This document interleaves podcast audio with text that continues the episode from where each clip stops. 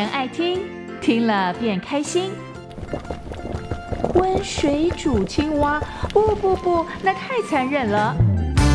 小平奶奶今天煮故事，用古今中外的童话为材料，煮出一道道美味可口、赏心悦耳的故事料理，让你的生活变得有滋有味。温水煮故事，小平奶奶的独家料理，只此一家，别无分号哦。温小平制作主持。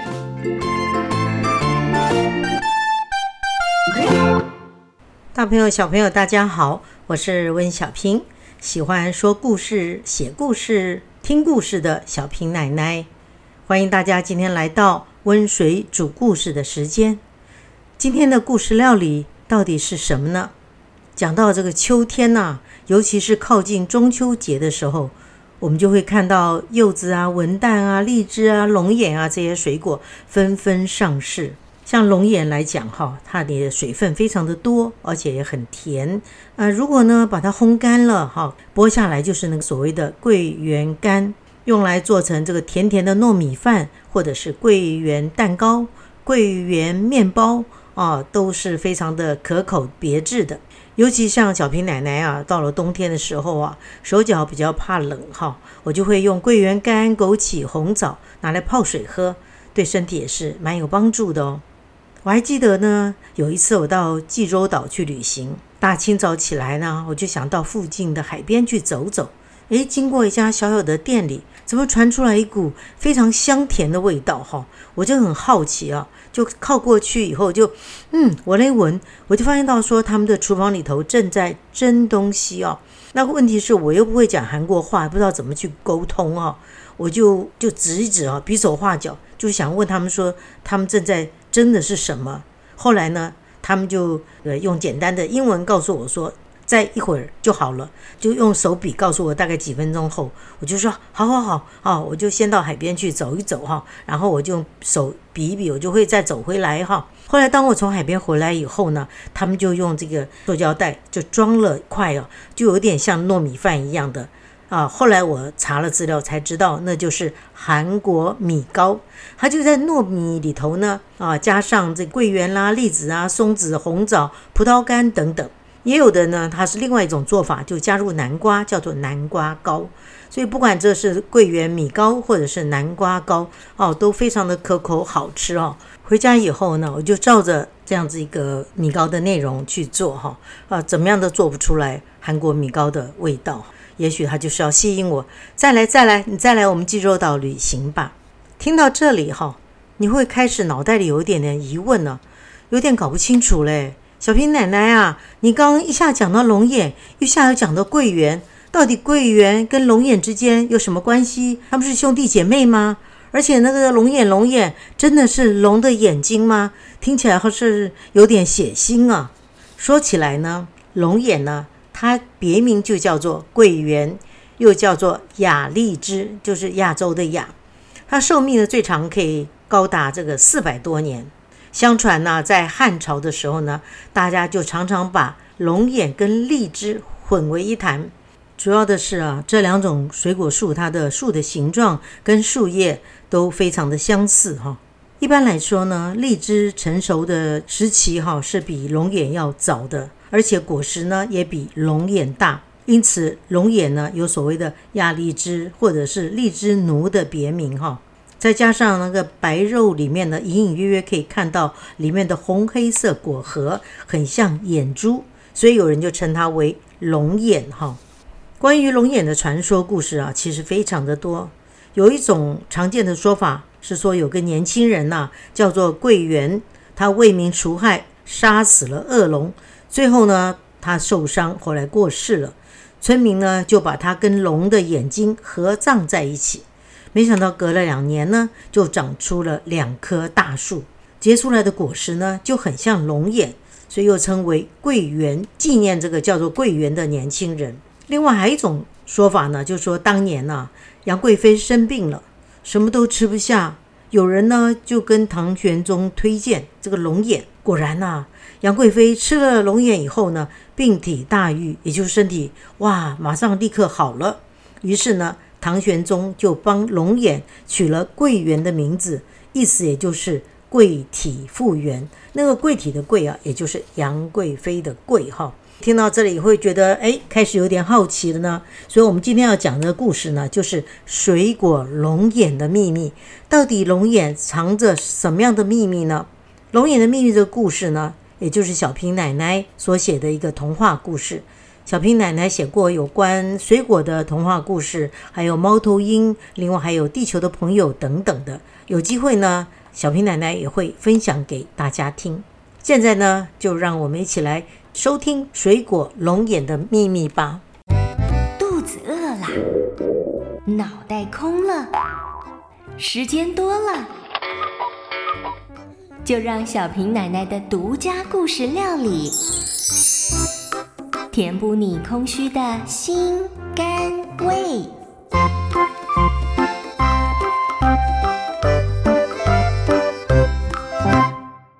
来来来，来听小平奶奶说故事了。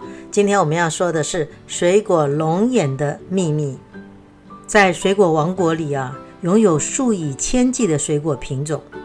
每种水果呢，到了收成的季节，更是满坑满谷的结实累累，蔚为奇观。而秋天呢，正是属于龙眼树的季节。一粒粒圆滚滚的土黄色的果实，熏染着大地的色彩。高大的树芽之间垂下许多龙眼串，声势非常的浩大，把附近呢也在成熟阶段的葡萄串呢比了下去。当龙眼们纷纷议论着葡萄一串到底有多少粒葡萄呢？龙眼一串又有多少粒的龙眼呢？小芝却撑着头发着呆，思考另外一个问题。他就叫着正在做日光浴的好朋友：“哎。”小贵啊，为什么我们有两个名字呢？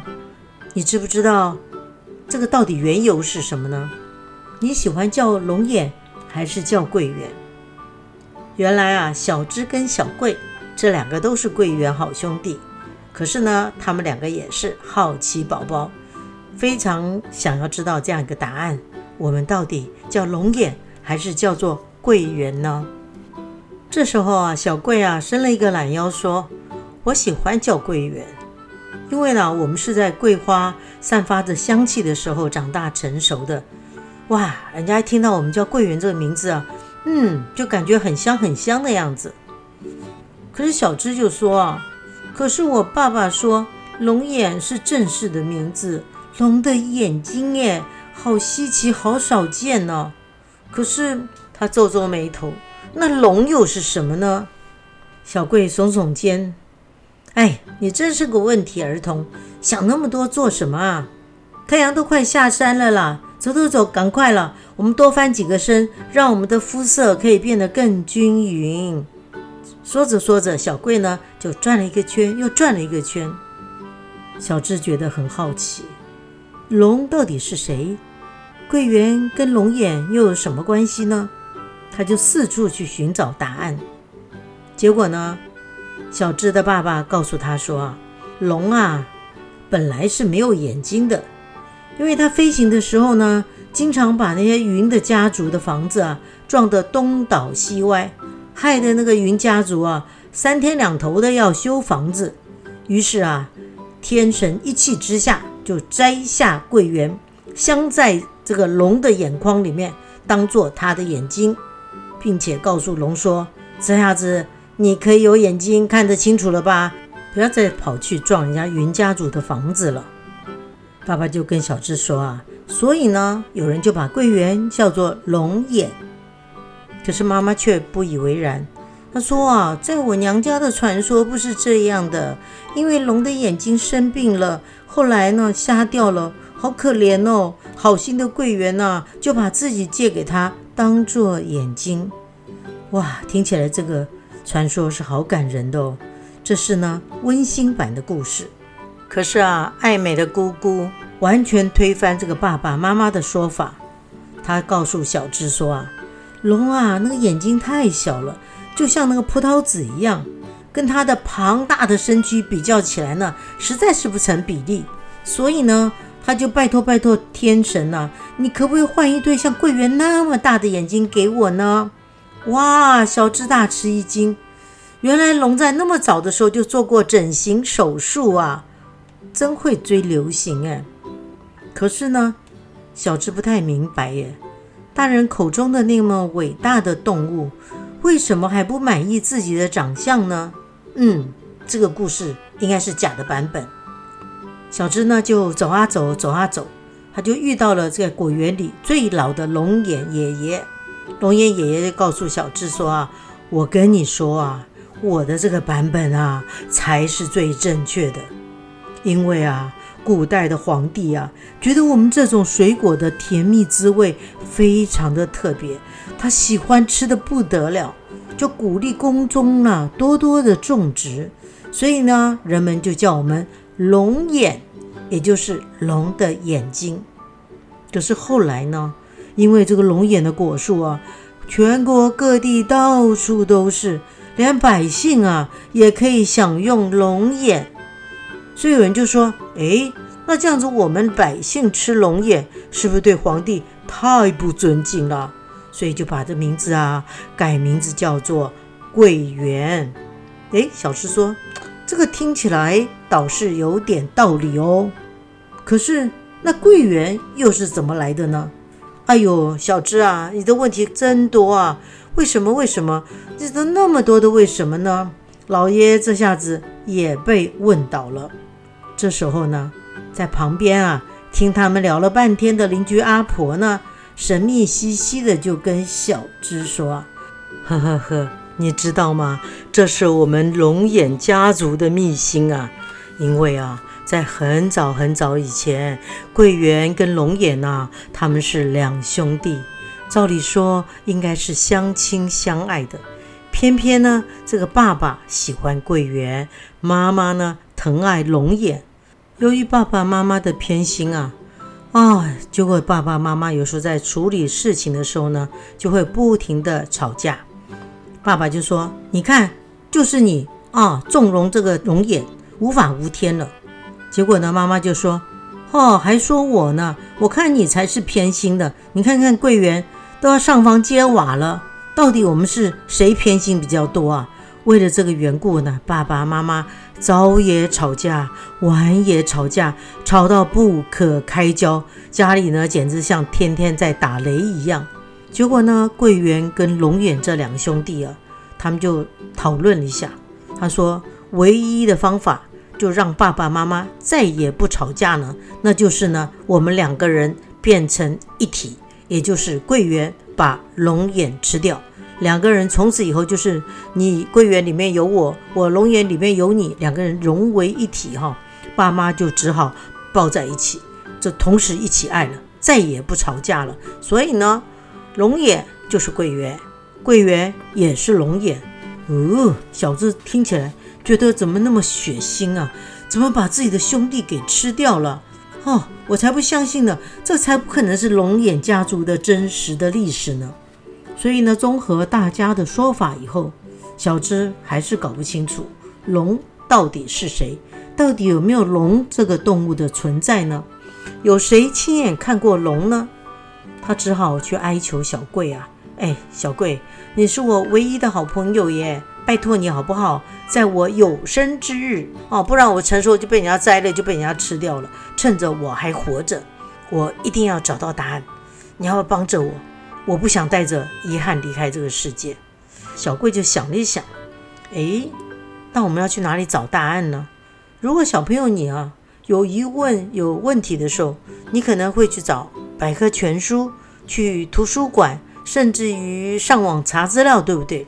结果呢，你知道吗？小贵跟小芝到哪里去找答案呢？小贵跟小芝啊，他们就一起。去了水果王国里面附设的图书馆，而且呢，比平常的时候还要更加的用功。老师规定他们功课，他们都还没有那么热衷啊去写，因为他们想要找到答案，想要在那么多琳琅满目的书籍当中去找到蛛丝马迹。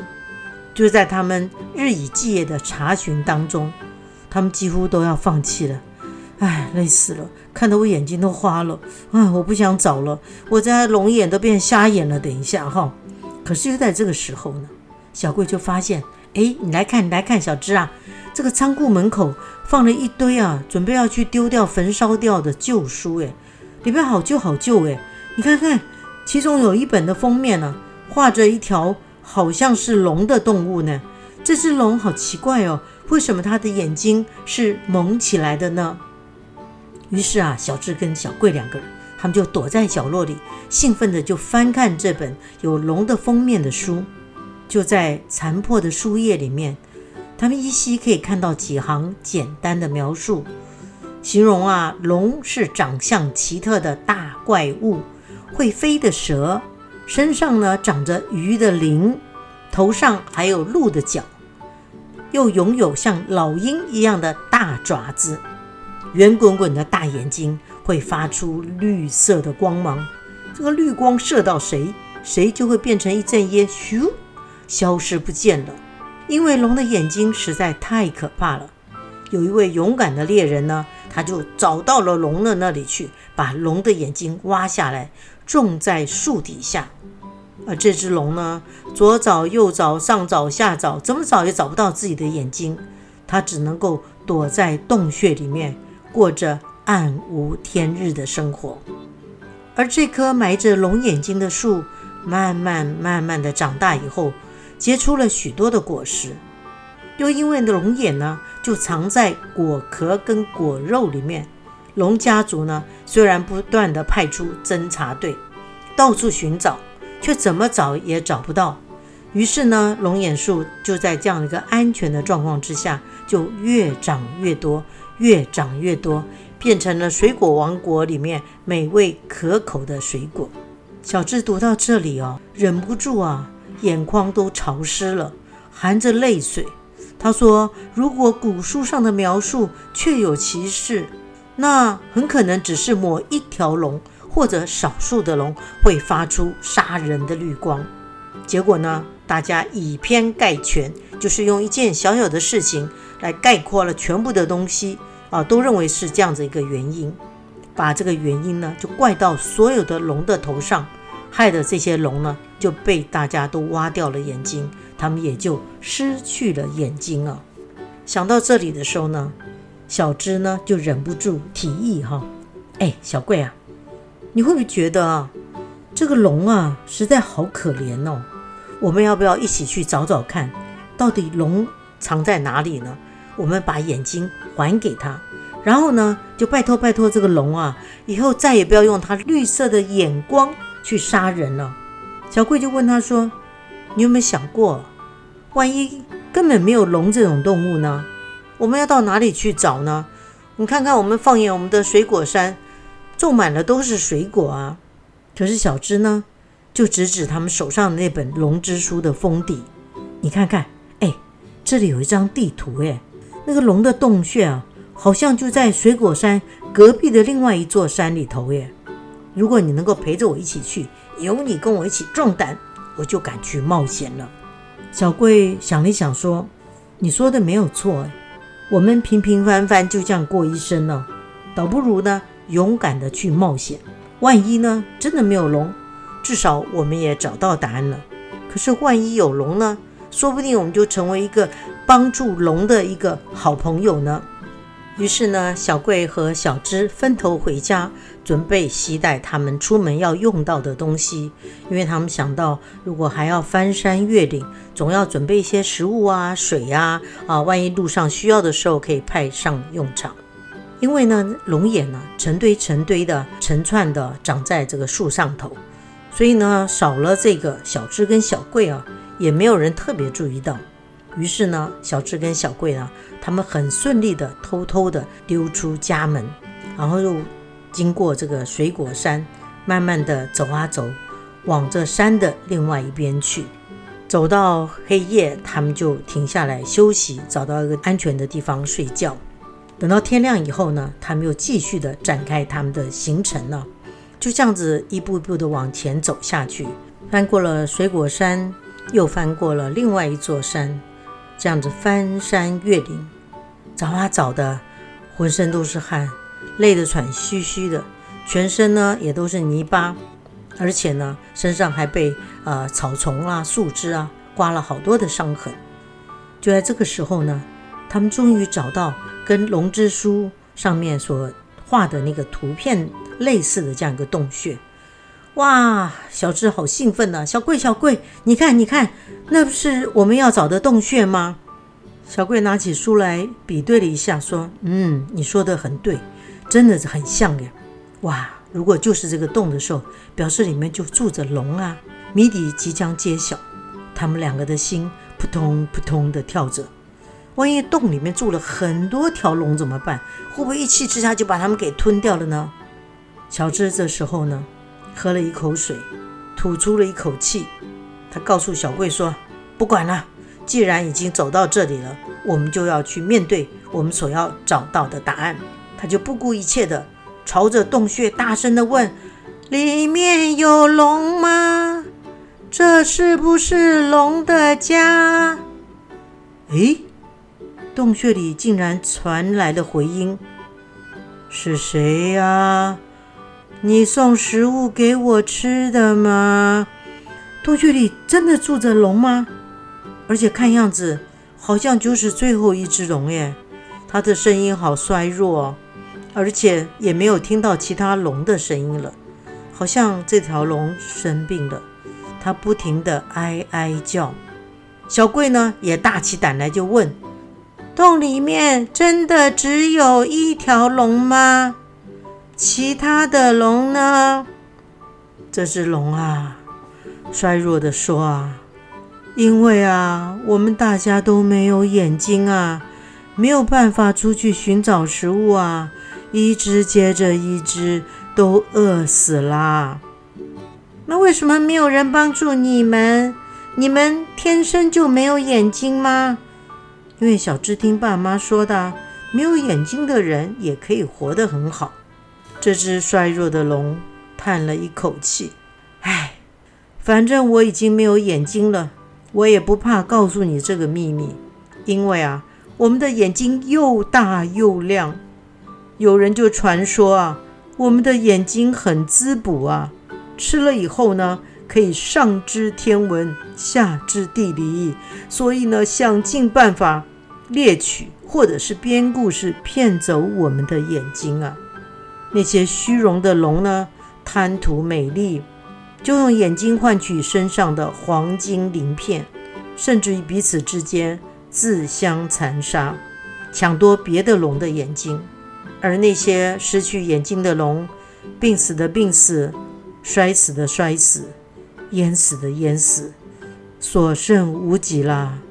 我看啊，我也快不行了。听到这里，你会不会想？到底是龙太笨呢，还是龙没有遇到友善的好朋友？只能怪龙族他们不珍惜自己所拥有的，用眼睛去换那些虚浮的美丽。即使别人看得到他们外表的绚丽闪亮，可是龙却看不见这个世界了。小智就想：我即使把自己送给龙也没有用啊，因为我只是一颗水果啊。不是真正的龙的眼睛啊！小贵呢也有感而发。幸好啊，我听到了龙的故事。我以后啊，再也不要因为爱美啊，付出了自己宝贵的代价。在这里呢，小芝跟小贵结束了他们的探险，照着原来的路，一步一步的踏着疲惫的步伐，回到自己的家。他们终于明白了，原来他们跟龙的眼睛。没有一点的关系，他们就是单纯的、甜甜的、汁多的水果而已。温水煮故事喽！来来来，加点盐，加点糖，还有酱油、胡椒。小平奶奶为你烹调中外故事、古今童话，让你从此爱上听故事。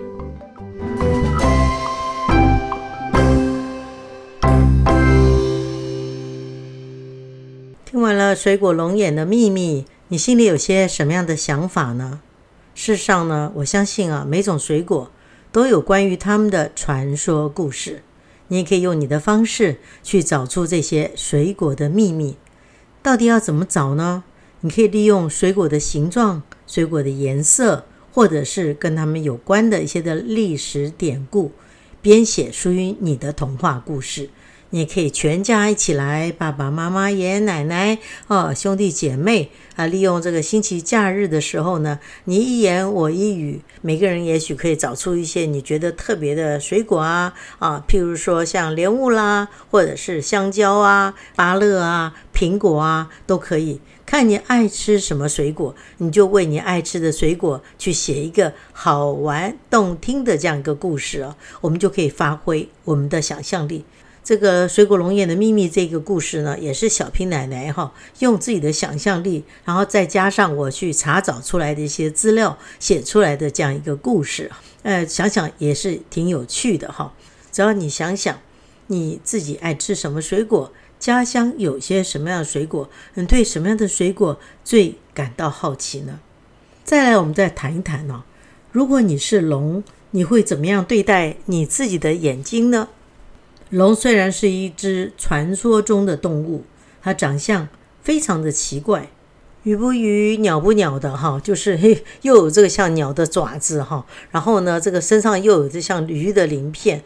不管怎么讲呢，在传说中，有的人认为龙很吉祥，有的人就看了它觉得非常的害怕啊，甚至有人形容它还会喷火啦，有各种各样的特殊的技能。